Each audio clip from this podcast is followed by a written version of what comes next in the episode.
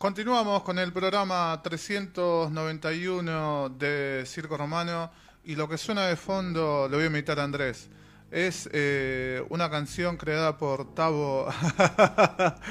Eh, me, hice ahí un poco la introducción, eh, pero bueno, le voy a dejar que haga obviamente el chivo completo al querido Andrés y vamos a hacer el comienzo oficial del primer expediente Sbirman del 2022. Buenas noches nuevamente a todos. Eh, sí, Gustavo Barreiro, cantante y guitarrista de Piedra Gómez, que nos ha hecho esta bonita cortina para nuestra columna, Los Expedientes Firman, que estamos estrenando este año. Y como decíamos al principio, en esta oportunidad vamos a hablar de algo que debió ser un espectáculo deportivo, un clásico entre Boca y San Lorenzo, en 1990 y que terminó de la peor manera. Entre las décadas del 70 y el 90 probablemente se haya registrado la mayor cantidad de hechos de violencia en el fútbol argentino, siendo, creo yo, para el final de los 80 y principios de los 90 la peor época, si es que se puede resaltar alguna. Y entonces todo clásico era particularmente considerado de riesgo. Eh, no había un encuentro, creo yo, entre los equipos grandes, los cinco grandes sobre todo, que, que no fuera un partido con algún riesgo de incidente. Esto no quiere decir que eh, cuando algún grande jugara contra un equipo chico o algún eh, clásico de equipos chicos también no, haya sido problemática o en, absoluto. Pero estamos hablando en este caso del 14 de diciembre de 1990, un viernes a la noche, en que por la fecha número 18 de la apertura, Boca Juniors recibió en la bombonera a San Lorenzo de Almagro y ambos equipos estaban lejos de los puestos altos de la tabla y buscaban cerrar el año con una victoria. A los cuatro minutos y con gol de Víctor Hugo Ferreira, los de Boedo ya estaban arriba en el marcador y el 1 a 0 se mantendría durante toda la primera parte. Con los jugadores ya en el vestuario, comenzó a haber movimientos en la tribuna local y la barra brava de Boca, que se ubicaba en la segunda bandeja que da Casa Amarilla, el mismo lugar en el que se ubica en la actualidad, se dirigió al playón del estadio y unas 50 personas fueron a la platea y subieron al tercer piso hasta el codo al lado del, sector en donde se encontraban los 2.000 hinchas visitantes que se amontonaron lo más lejos posible cuando comenzaron a caerles proyectiles. Había en ese sector 10 policías que, al verse sobrepasados por la situación, en vez de pedir refuerzos abandonaron el lugar y todo se volvió todavía más caótico. La parcialidad visitante devolvió las piedras y durante todo el entretiempo continuó el enfrentamiento cuando eh, eh, llegaron más miembros de la barra Geneise que se sumaron a los incidentes mientras mucha gente ya tomaba la decisión de retirarse del estadio. Varios hinchas visitantes arrancaron un caño de agua de 6 metros de largo y un peso de 20 kilos del baño y lo arrojaron a la 12, pero impactó en la reja que separaba la popular de la platea, rebotó escalones abajo y cayó de punta hasta la bandeja baja, la de socios que da el riachuelo, golpeando en la frente de Saturnino Cabrera, que murió en el acto por fractura de cráneo con pérdida de masa encefálica. Para entonces, los futbolistas ya habían regresado al terreno de juego para disputar el complemento y Claudio Oscar Marangoni, junto a Carlos Fernando Navarro Montoya, llamaban a los médicos y el árbitro eh, Lustó decidió suspender el partido inmediatamente. Durante el operativo se detuvo a 34 personas y el hospital Argerich atendió a 7 heridos, dos de ellos de bala. Lo que vamos a escuchar en este momento es el primer audio de esta columna y tiene que ver con el periodista Walter Nelson anunciando la noticia por televisión. Así que si nuestro operador Diego Arnica lo tiene preparado, lo compartimos y después continuamos con la información. Lo que está logrando la gente de torneos y competencias a través de Canal 9 son escenas que no hubiéramos querido observar nunca, o mejor dicho, mostrar nunca. Terminamos como no tenemos que terminar, lamentablemente. Como hubiéramos querido que terminara o como termina habitualmente los domingos o los viernes ahora por la noche un partido de fútbol. En el entretiempo, simpatizantes de San Lorenzo y de Boca comenzaron a arrojarse proyectiles.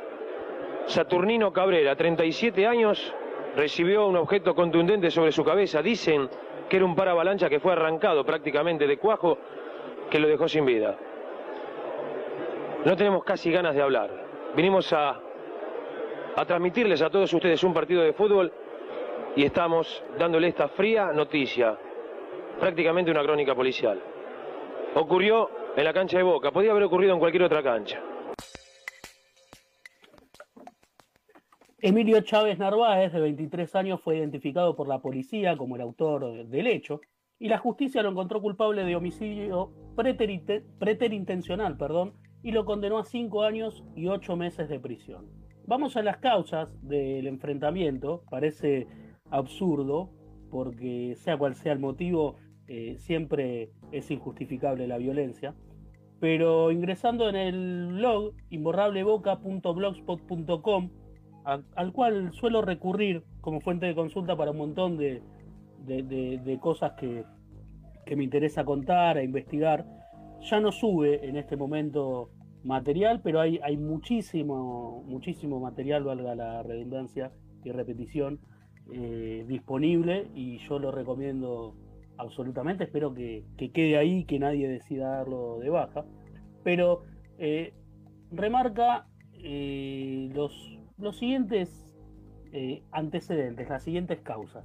En los días previos al partido, una facción secundaria que quería escalar posiciones en la barra de San Lorenzo y se llamaba la Buteler, robó todas las banderas en desuso de la barra de Boca que estaban en la casa de uno de sus miembros, luego de forzar la, puerta y golpear a un vecino. La 12 era comandada entonces por el italiano José Barrita, el abuelo, que fue hasta la ciudad deportiva de San Lorenzo para hablar con el líder Poli, y la idea era lograr la devolución de lo robado antes del jueves a la noche. De lo contrario, se amenazó con la posibilidad de disturbios en la cancha el día del partido. Del otro lado le respondieron que no tenían nada que ver y que esa no era la que ellos consideraban forma de manejarse. Además, dijeron que los responsables pertenecían a un grupo de pibes que en ese momento les resultaba incontrolable. Y ahora vamos a escuchar eh, dos audios, uno pegadito atrás del otro, que Diego tiene ahí a mano, y se trata de Julio Mera Figueroa, ministro del Interior, y Julio Humberto Grondona, el presidente de la Asociación eh, del Fútbol Argentino, que durante tantos años estuvo al mando. y, aquí anunciaban por televisión que no iban a poder ingresar más los barras a los estadios a partir de este hecho. Vamos a escuchar ahora las palabras y más adelante vamos a pensar en qué cambió y qué no a partir de este hecho. Señor presidente de la República, en el día de ayer, conversando con el secretario de Deporte, dio instrucciones que ahora la asume el Ministerio del Interior de terminar con estos episodios de Barra Brava. Que automáticamente nos dejan entrar los controles y las autoridades policiales en las puertas correspondientes no entrarán aquellos que están catalogados o que están directamente identificados de que están componiendo las distintas barras de las distintas instituciones. Pero siempre se habló de la protección que se le daba a partir de, la dirigencia de los clubes. A los integrantes de la barra brava, siempre se habló de que bueno se le había pagado el viaje a México, por ejemplo, a las barras, a la Se habló, quién sabe, equivocadamente, porque no han podido demostrar nadie, e incluso le puse los libros de la Asociación de Fútbol Argentino cuando decían que la AFA había pagado los viajes y nadie pudo decir absolutamente nada. He sabido, he sabido que cuando se ha detenido algún miembro de una barra brava, algunos dirigentes de los clubes llaman a la comisaría. Ahí lo dijo, no, no, de hecho que no, de hecho que tenés razón y casualmente el mismo ministro lo dijo, que a partir de hoy se terminó el padrinazgo total de todos los pedidos. Bueno, no sé si lo escuchaban ahí Moro y Pablo a Julio Humberto Grondona anunciando que se terminaba la connivencia entre Barra Bravas y dirigentes del fútbol argentino hace 32 años.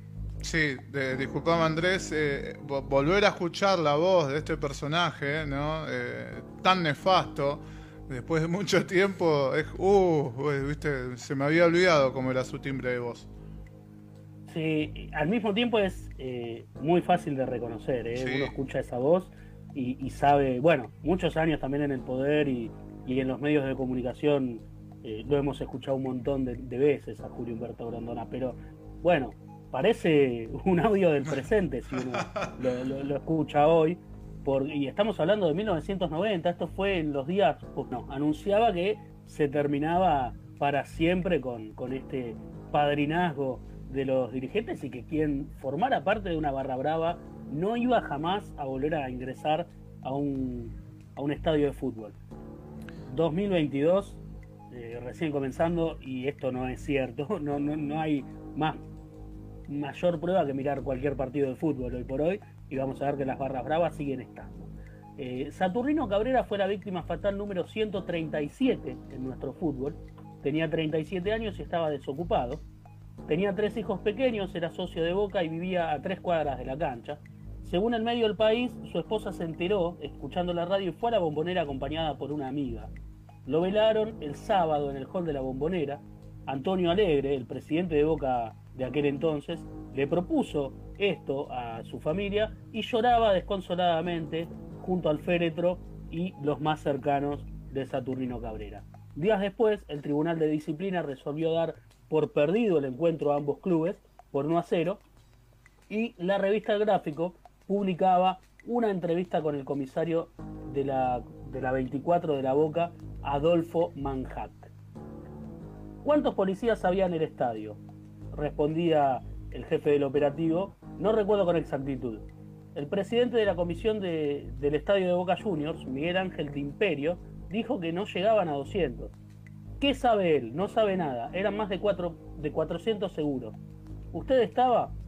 Por supuesto. Cuando comenzaron los problemas subí corriendo con mis hombres hasta el tercer piso, que es como subir todo un edificio. Cuando llegamos me modularon que había un herido en el sector de socios.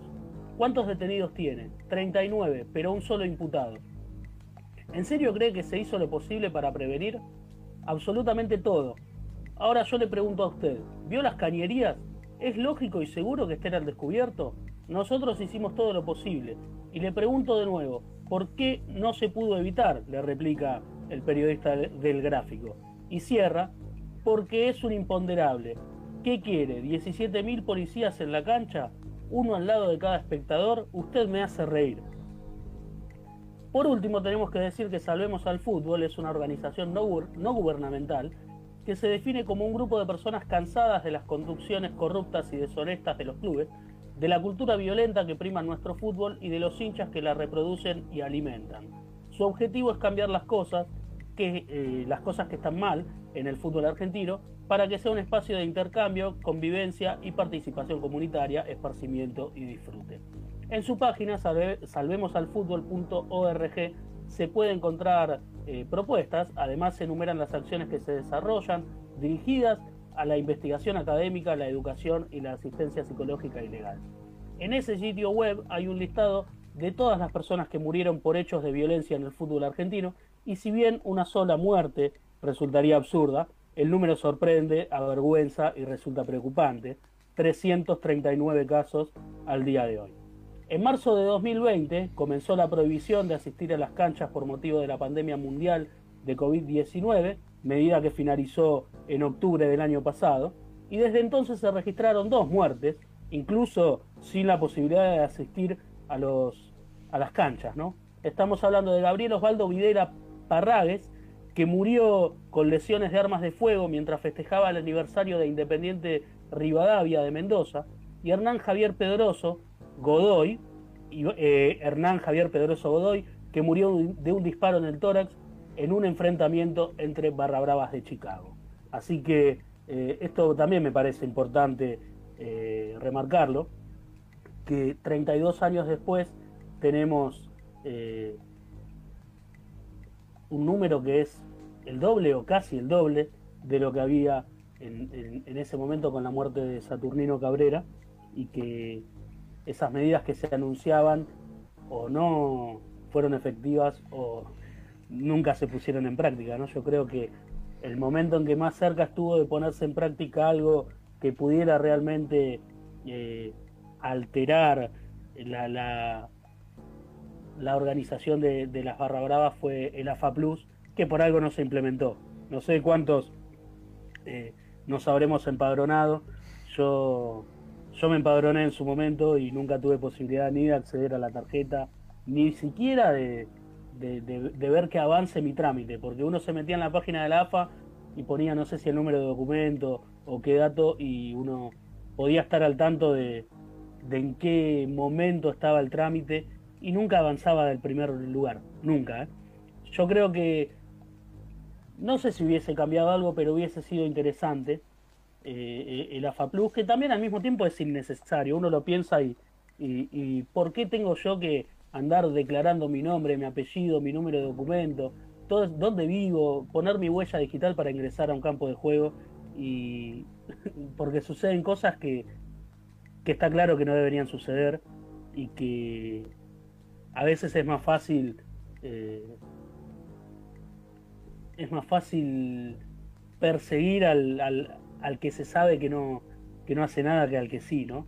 Entonces, creo que hemos sido muy permisivos a lo largo de la historia del fútbol argentino y las consecuencias son gravísimas. Están en los números que, revisamos ahora y que incluso, repetimos, con la prohibición de asistir a las canchas por una pandemia mundial, eh, se registraron dos muertes más en nuestro país. ¿no?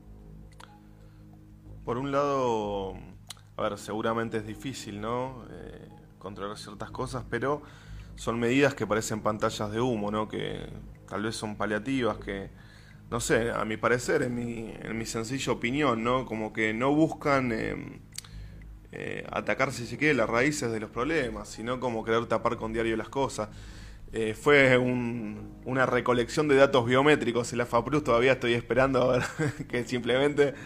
Eh, a ver, hay países del mundo donde mm, tal vez funcionan estas cosas, pero porque tienen cámaras eh, hasta abajo del bigote te ponen una cámara, que son super vigilados, como se me ocurre el caso de Inglaterra tal vez. pero la realidad, me, va, no sé si es la realidad, a mí lo que me da la sensación es que los problemas son más profundos. Es como la gente que se queja eh, de la inseguridad y lo que te pide son más policías y más balas en la calle.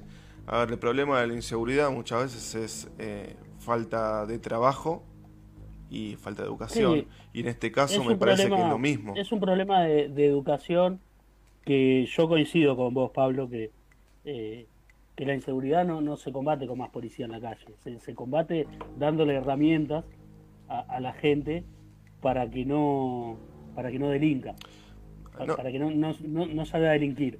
Pero e, está claro que cada cual que, que, comete un delito tiene que pagar por ese delito y está muy claro. Lo que hay que hacer es trabajar a futuro para que esa tasa no siga creciendo. Bien, con el fútbol pasa algo parecido, sí coincido. Y, y sí creo que yo no soy quien para decir si el AFA Plus hubiese funcionado o no. Creo que sí creo que fue eh, uno de los pocos medios que podría haber llegado a, por lo menos a, incomodar un poco más a, la organización de las barras bravas. Y que por algo no se implementó justamente me parece. En corta instancia sí hubiese sido hubiese sumado hubiese servido hubiese sido funcional.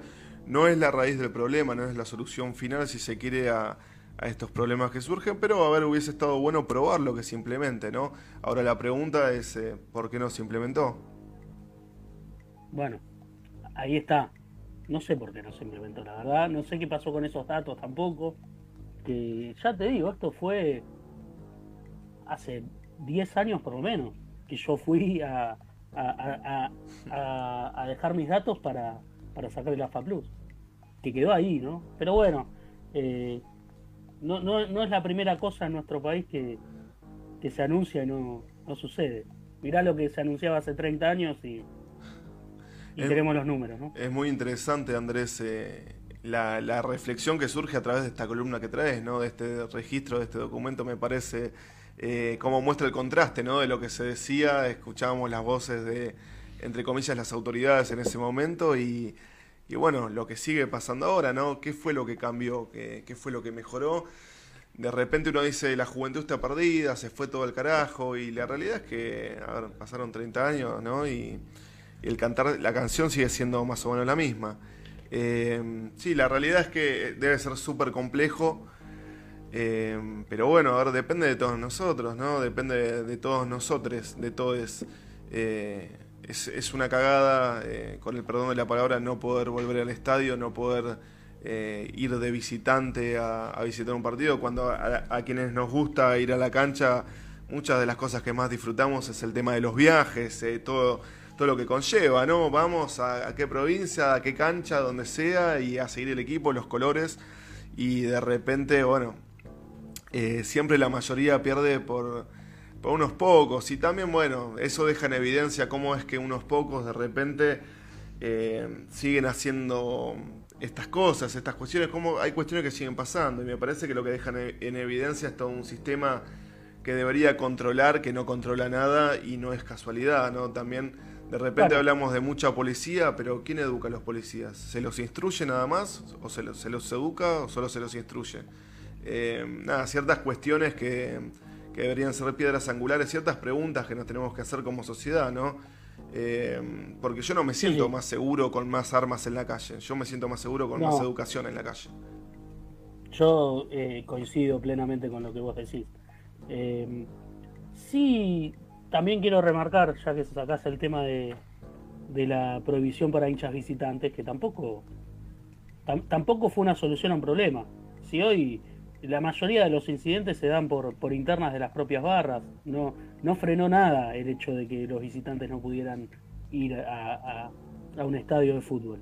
los problemas se siguen, las, las, las guerras entre barras se siguen desarrollando y, y no pasó nada. Eh, hoy es lo que más sucede eso. Son, son más luchas internas que, que combates, como le llaman, con otra, con otra hinchada que, de otros colores. Eh, qué sé yo, yo todo, todo es eh, improvisación a veces y, ver qué onda y al final siempre estamos hablando del mismo problema. Por ahí lo que en lo que sí coincidimos es en que no se nunca se ataca, entre comillas, al problema de raíz, ¿no? a, las verdaderas causas. Siempre se anuncian cosas que no suceden eh, y, se da a entender que a partir de, ahora todo va a ser distinto, pero bueno, aquí estamos.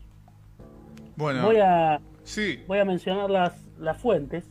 Por favor. Y antes de, de despedirnos, obviamente imborrableboca.blogspot.com que lo comenté hace un rato, periódicoparatodos.com.ar, historiadeboca.com.ar, elpaís.com, salvemoselfutbol.org y después eh, en YouTube se encuentran eh, las declaraciones que escuchamos de eh, Julio Mera Figueroa, de Julio Humberto Grondona también, y el audio de Walter Nelson anunciando la noticia por Canal 9 aquella misma noche, ¿no? Impresionante este expediente es que, ya se va, recuerden, próximamente en YouTube, próximamente en Spotify, eh, en la web de circoromano.com.ar. Te agradecemos, Andrés, como siempre, la, data compartida. Por favor, y próximamente ahí en el estudio también. ¿eh? Sí, sí, sí, sí. Si no salió muy prolijo, pero estamos en, los últimos días de cuidado extremo post-COVID. Así que eh, el próximo será en los estudios de radioarroba.com. Ya desarmamos el arbolito para que te des una idea, así que no, no llegaste. Para la próxima. y bueno, bueno, cosas que suceden. Cosas que suceden. Eh, vamos a escuchar un poquito de música. Esta vez no tiene nada, no tiene nada que ver con la columna. Tenía ganas de escuchar Los Redondos, así que eh, una de las canciones que cierra octubre, canción para naufragios, que me encanta, tiene, tiene un clima espectacular esa canción, así que vamos a escuchar a los redondos y enseguida regresamos.